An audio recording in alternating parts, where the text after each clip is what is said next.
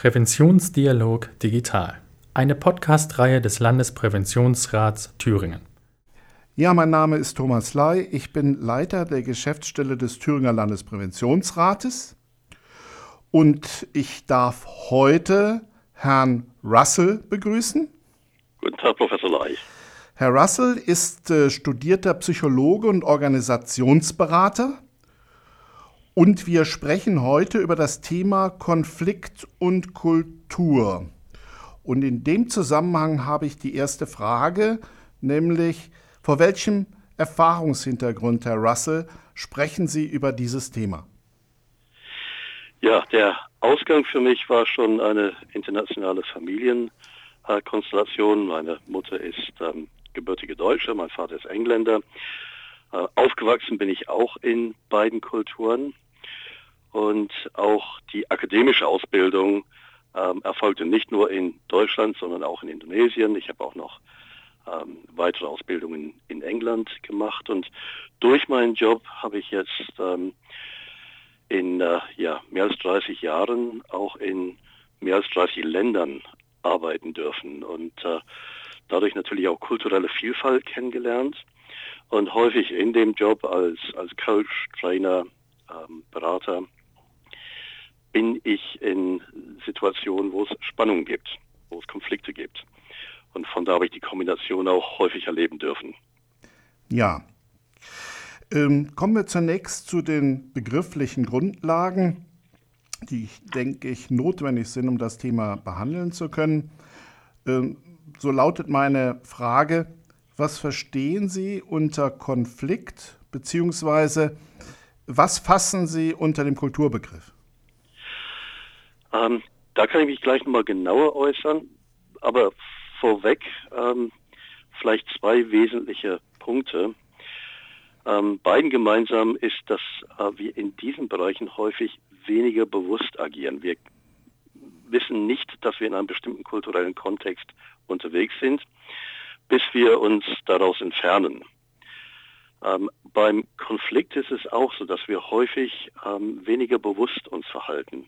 Ein einfaches Beispiel, wir werden lauter. Äh, die Problematik ist aber nicht, dass unser Gegenüber taub ist. Also von daher, in beiden Fällen gibt es sicherlich ähm, gemeinsame Mechanismen, nämlich dass wir gesteuert werden von ähm, Verhaltensweisen, die uns nicht unbedingt selber bewusst sind. Ja, zum Thema ähm, Kultur. Äh, häufig wird gesagt, das ist ein Satz von Regeln, von Werten, von Überzeugungen. Also wenn ich zum Beispiel als ähm, Engländer aus Deutschland nach England fahre, muss ich mir bewusst sein, dass ich dann auf der anderen Straßenseite fahre. Ähm, das ist zunächst erstmal ähm, mit hohem Bewusstsein verbunden. Ich muss also darauf achten, dass ich nicht beim Abbiegen auf der falschen Seite lande. Ähm, man gewöhnt sich aber dann daran und denkt gar nicht weiter darüber nach, verhält sich äh, entsprechend.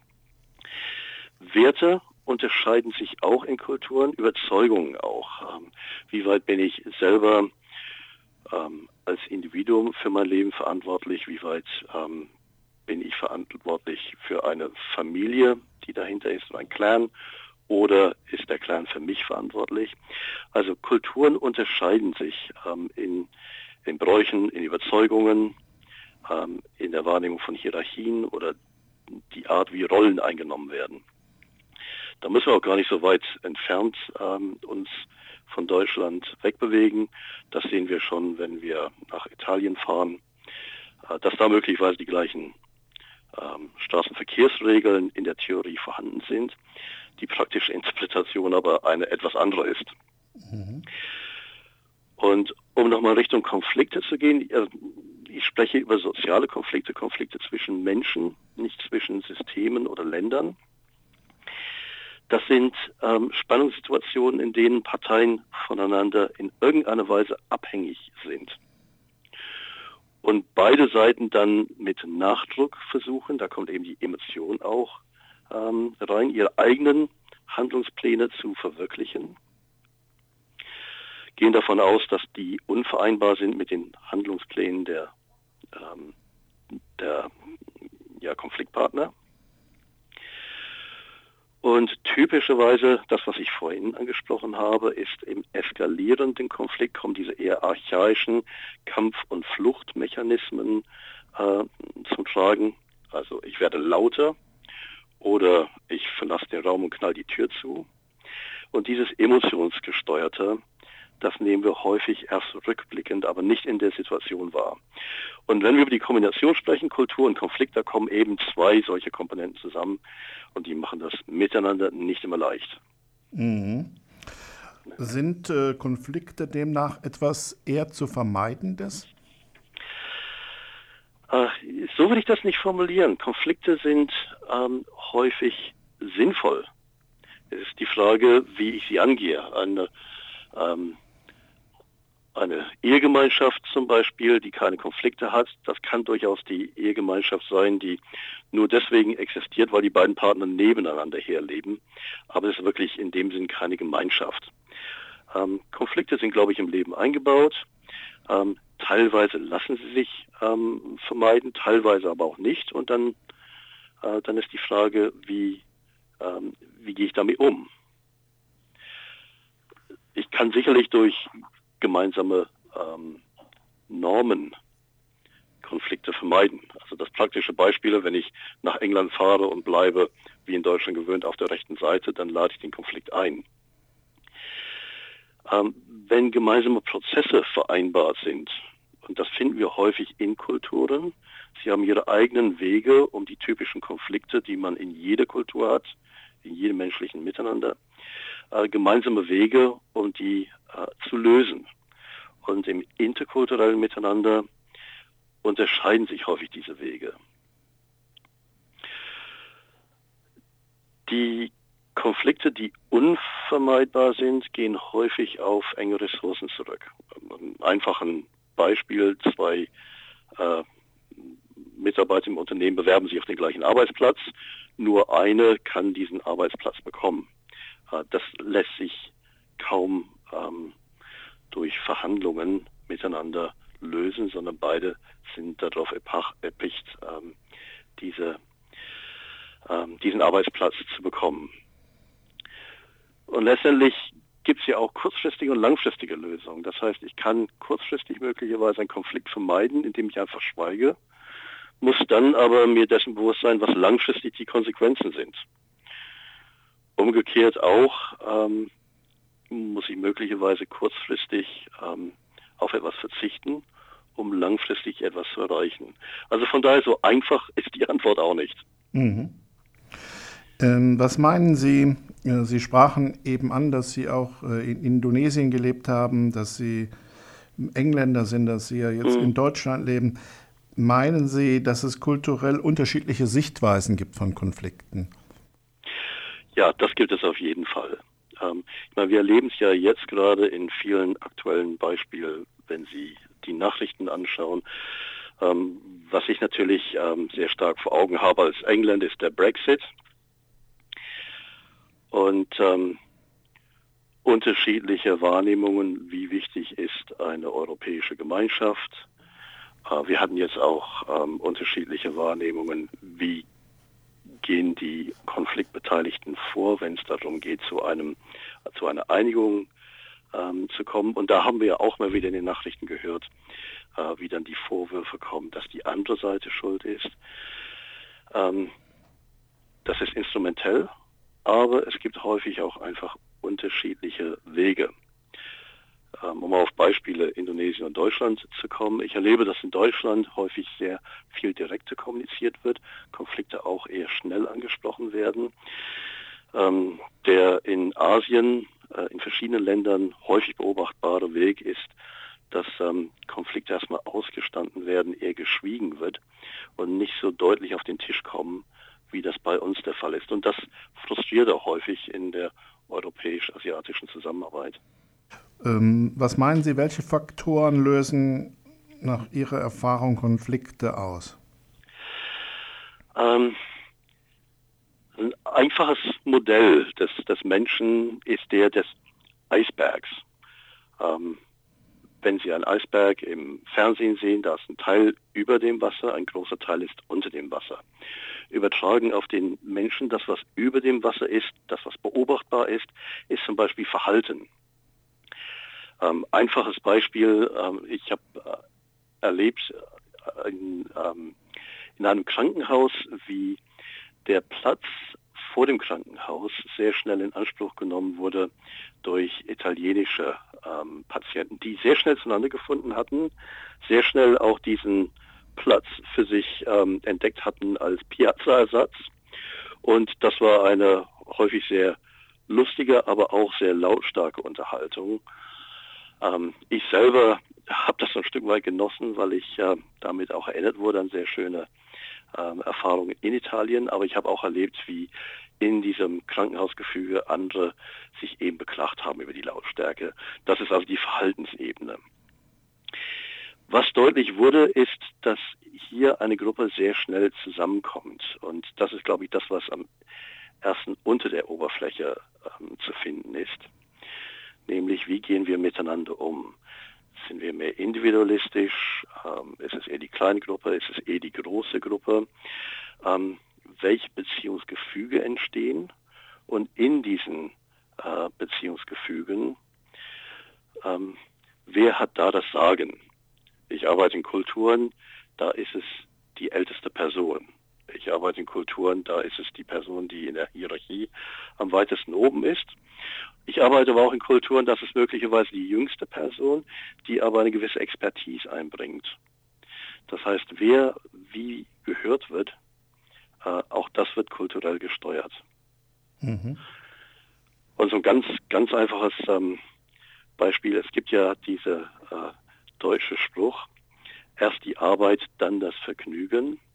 Und in der internationalen Zusammenarbeit äh, haben die internationalen Partner erstmal Get-Together organisiert und ähm, es wurde viel Beziehung aufgebaut und ich habe dann gemerkt, dass äh, auf der deutschen Seite Ungeduld entstand. Nach diesem Motto erst die Arbeit, dann das Vergnügen. Auf der anderen Seite aber auch Kommentare wie, die sind nicht wirklich an uns interessiert und wenn wir eine gemeinsame, vertrauensvolle Beziehung haben, dann können wir gut zusammenarbeiten. Also das sind Glaubenssätze, die auch sehr stark äh, zu Konflikten äh, führen können. Und letztendlich sind sie auch sowas wie, wie kulturelle Werte. Ähm, die sitzen wirklich tief unten im Eisberg, sind ähm, schwer erkennbar, sind auch schwer veränderbar. Ähm, auch da wieder Deutschland hat gute Erfahrungen gemacht mit langfristigem planerischen Vorgehen. Gutes Beispiel dafür ist die deutsche Automobilindustrie. Es gibt Kulturen, ähm, die umschiffen eher Planung, weil sie eher erfahren haben, durch Planung werden sie ausgebremst. Es gibt Kulturen, die gelernt haben, planbar ist wenig. Wir wissen nicht, wann die nächste Überschwemmung kommt. Wir wissen nicht, wann sich ähm, Führungskräfte verändern und äh, von daher auch Systeme sich verändern. Also lieber kurzfristig agieren im Hier und Jetzt mit sehr viel Flexibilität, aber mit weniger strategischer Planung. Und auch da, in dem Kontext, in dem ich arbeite, ist das häufig ein Auslöser für Konflikt. Ja. Ähm, Sie sagen also, dass Sie als Organisationsberater, und so würde ich Sie ja jetzt mal da noch ansprechen wollen, mhm. dass Sie ähm, auch vermitteln, dass man ja sich für die Sichtweisen der Partner interessieren muss, wenn man ähm, erfolgreich auch handeln will. Ja, das stimmt. Und ähm, häufig ist das gar nicht im ersten Schritt erkennbar. Der Fisch nimmt nicht wahr, dass er im Wasser schwimmt, bis er aus dem Fisch aus dem Wasser herausgefischt wird. Ähnlich auch erleben wir, wenn wir in anderen Kulturen unterwegs sind, ähm, dass Verhaltensmuster anders sind. Wir können es aber häufig nicht wirklich erklären. Ähm, Gerade im Konflikt, dann bin ich auch weniger am Zuhören interessiert. Ähm, die Natur, die uns mitgegeben wurde, führt eher dazu, dass wir senden wollen, als dass wir empfangen wollen, dass wir lauter werden, dass wir uns durchsetzen wollen. Und die Empfangsbereitschaft und zu verstehen, ähm, warum sich andere anders verhalten, ähm, die lässt nach. Das heißt, wie gehen wir mit Unsicherheit um? als Beispiel. Ähm, China hat da sicherlich einen ganz anderen Weg gemacht als Deutschland. Ähm, wie gehen wir mit Durchsetzungsstärke um? Wir sehen jetzt gerade in der amerikanischen Politik ähm, Verhaltensmuster, die uns befremdlich sind. Ähm, auch dahinter steht eine gelebte Kultur. Über Zukunftsorientierung hatte ich schon gesprochen, aber auch, ich glaube, ähm, wie weit lasse ich Ausnahmen zur Regel zu? Ähm, Deutschland hat ja auch sehr starke Systeme, wenn zum Beispiel jemand ähm, erkrankt oder arbeitslos ist, da gibt es robuste Systeme, die unterstützen. Ich arbeite auch in Ländern, da ist das gar nicht der Fall. Das heißt, die Erwartung ist da, äh, sich eher der Ausnahme anzupassen, die Regel zu durchbrechen.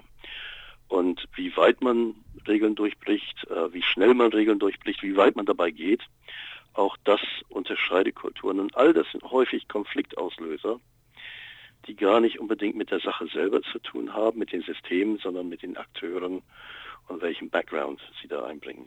Mhm.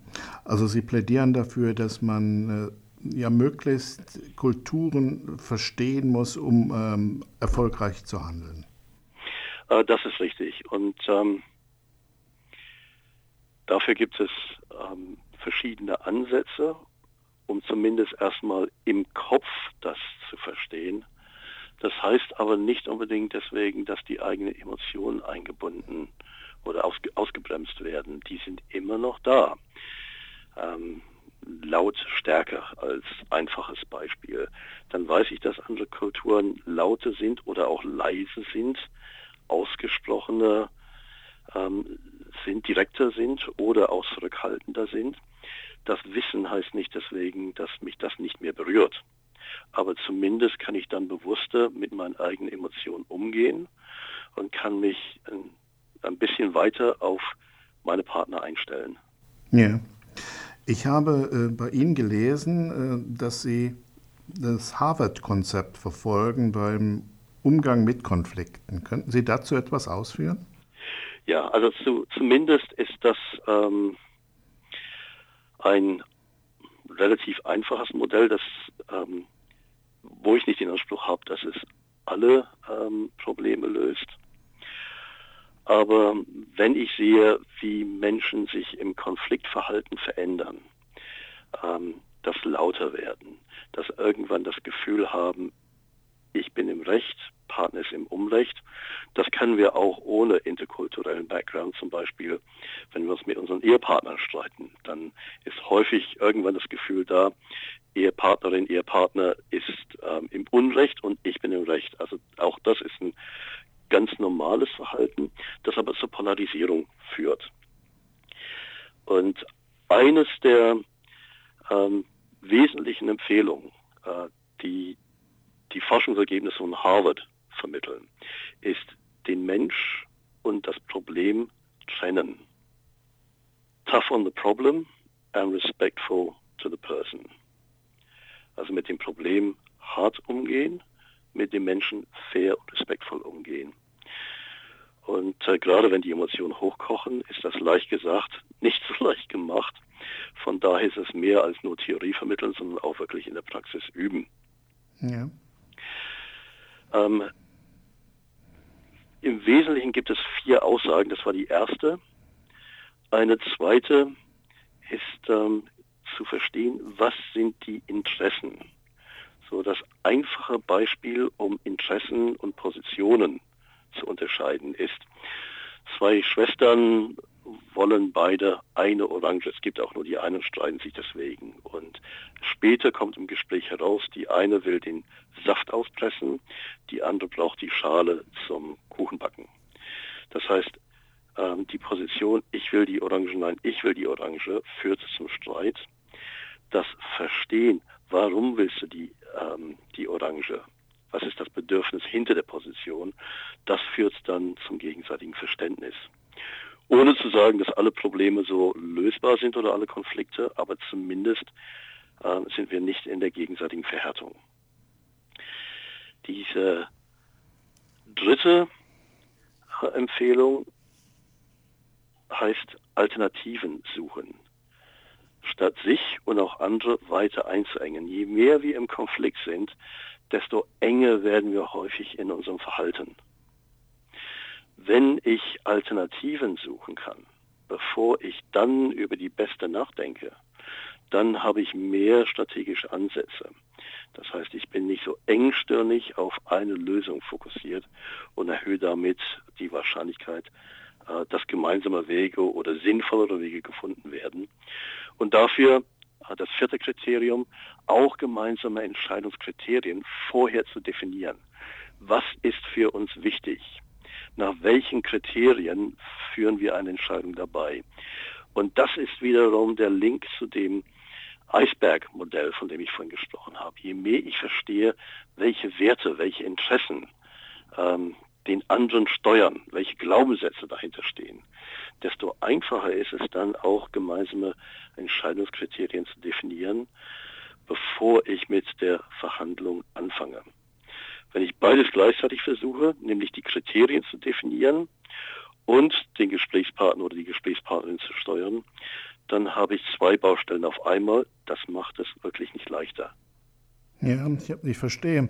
Aber das setzt doch auch voraus, dass man so etwas wie Training hat oder dass man das übt, weil ich kann mir ja auch nicht vorstellen, dass das eine naturwüchsige Kompetenz ist. Mhm. Oder sehen Sie das anders?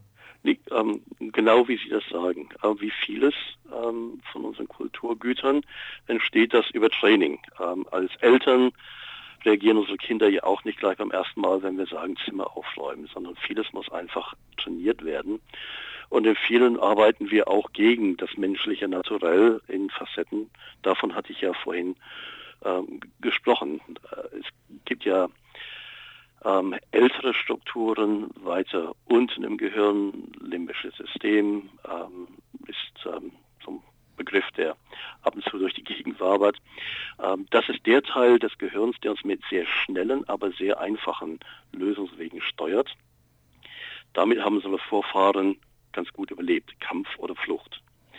Inzwischen ist unsere Welt wesentlich komplexer geworden. Wir haben viel mehr Vielfalt, viel mehr Kommunikationswege. Das Ganze ist wesentlich schnelllebiger geworden. Und in diesen Konstellationen ist Kampf oder Flucht häufig nicht mehr so sinnvoll, wie das äh, noch in der Steinzeit war. Ähm, von daher arbeiten wir schon so ein bisschen gegen die Natur des Menschen und da ist Training äh, ein ganz entscheidender Faktor. Mhm. Ja, Herr Russell, wir kommen jetzt auch schon fast zum Schluss unseres Gesprächs. Und was können wir festhalten? Was können wir unseren Zuhörern und Zuhörerinnen mitgeben?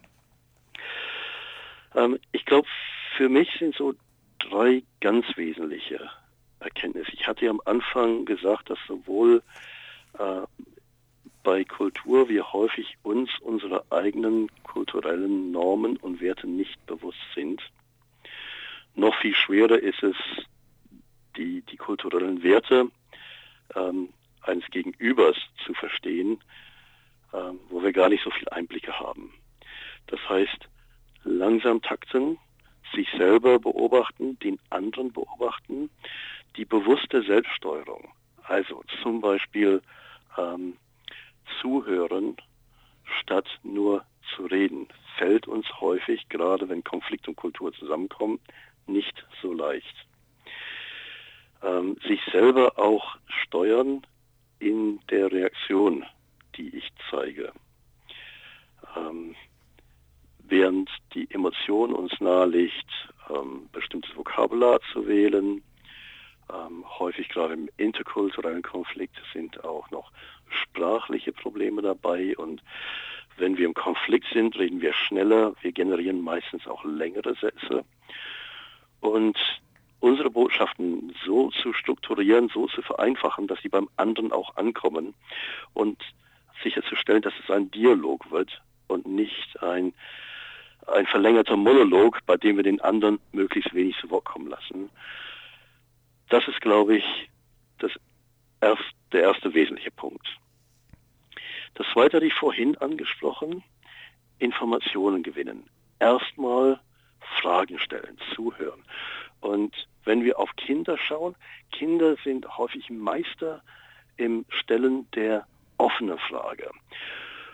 Wohin gehst du? Ich will einkaufen. Warum willst du einkaufen? Weil wir was zu essen brauchen. Warum brauchen wir was zu essen? Weil wir hungrig sind. Dad, why are we hungry? Warum sind wir hungrig?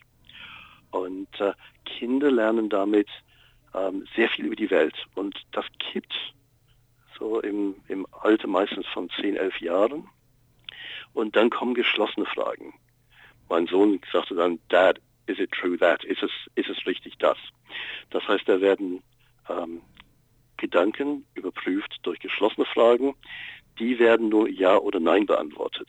Also wieder an das zurückerinnern, was wir als Kinder alle gemacht haben. Wieso, weshalb, warum, offene Fragen stellen, um erstmal den anderen zu verstehen. Das ist für mich die zweite Erkenntnis.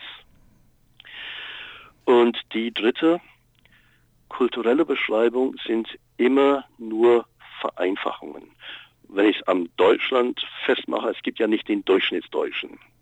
Wenn ich in Hamburg unterwegs bin, sind Verhaltensmuster anders als in Bayern. Ähm, Generationen unterscheiden sich, Bildungsschichten unterscheiden sich. Also die, der, der Vorteil ähm, von kulturbezogenen ähm, Prognosen ist, ich kann eher eine Prognose machen, ich kann eher Vermutungen aufbauen, aber nicht jeder Deutsche verhält sich wie der typische Deutsche, nicht jeder Engländer verhält sich wie der typische Engländer. Ähm, mach es einfach, aber nicht einfacher als es ist. Dann landen wir nämlich in der Stereotypisierung und damit engen wir uns wieder ein in den Lösungswegen, die wir finden können. Also Fragen stellen, Vermutungen, Hypothesen aufbauen, aber aufpassen, dass wir nicht in Stereotypen hineingeraten, in Vorurteilen, die uns dann auch wieder einengen. Das ist aus meiner Sicht die, die dritte wesentliche Erkenntnis. Eine Erkenntnis, die man sicherlich auch für die Präventionsarbeit nutzen kann, weil auch hier kommt es darauf an, perspektivisch zu denken und hier kommt es sicherlich auch darauf an, durch Fragen so zu fragen, dass man den anderen auch tatsächlich zu Wort kommen lässt und auch versteht, was vielleicht sein Problem ist. Und insofern ist das ganz interessant, äh, dass wir da heute über Kultur und Konflikt gesprochen haben und wir eigentlich dann doch wieder äh, auch zum Thema der Prävention zurückkommen. ja, ich gebe Ihnen da vollkommen recht. Herr Russell, ähm, ich danke Ihnen, dass Sie in dieser schwierigen Zeit, in dieser äh, Corona-Pandemie hier uns kontaktiert haben. Dass, äh, wir haben ja das Gespräch auch vorbesprochen, aber dass Sie ja die Zeit gefunden haben, hier anzurufen, hier in Erfurt, ist wunderbar. Ich bedanke mich bei Ihnen und ja, wünsche Ihnen vor allen Dingen, dass Sie gesund bleiben. Herzlichen Dank und mich freut auch, dass wir wenigstens digital zusammengekommen sind und sicherlich irgendwann im nächsten Jahr begegnen wir uns auch wieder in Person. Professor Lai, vielen, vielen Dank. Ja, bis dann. Danke auch. Tschüss. Tschüss. Der Podcast Präventionsdialog Digital entsteht in Zusammenarbeit mit dem Medienbildungszentrum der Thüringer Landesmedienanstalt. Informationen zur Arbeit des Landespräventionsrats Thüringen, zu Hilfs- und Beratungsmöglichkeiten und zu den verschiedenen Devianzformen finden Sie unter www.lpr-thüringen.de.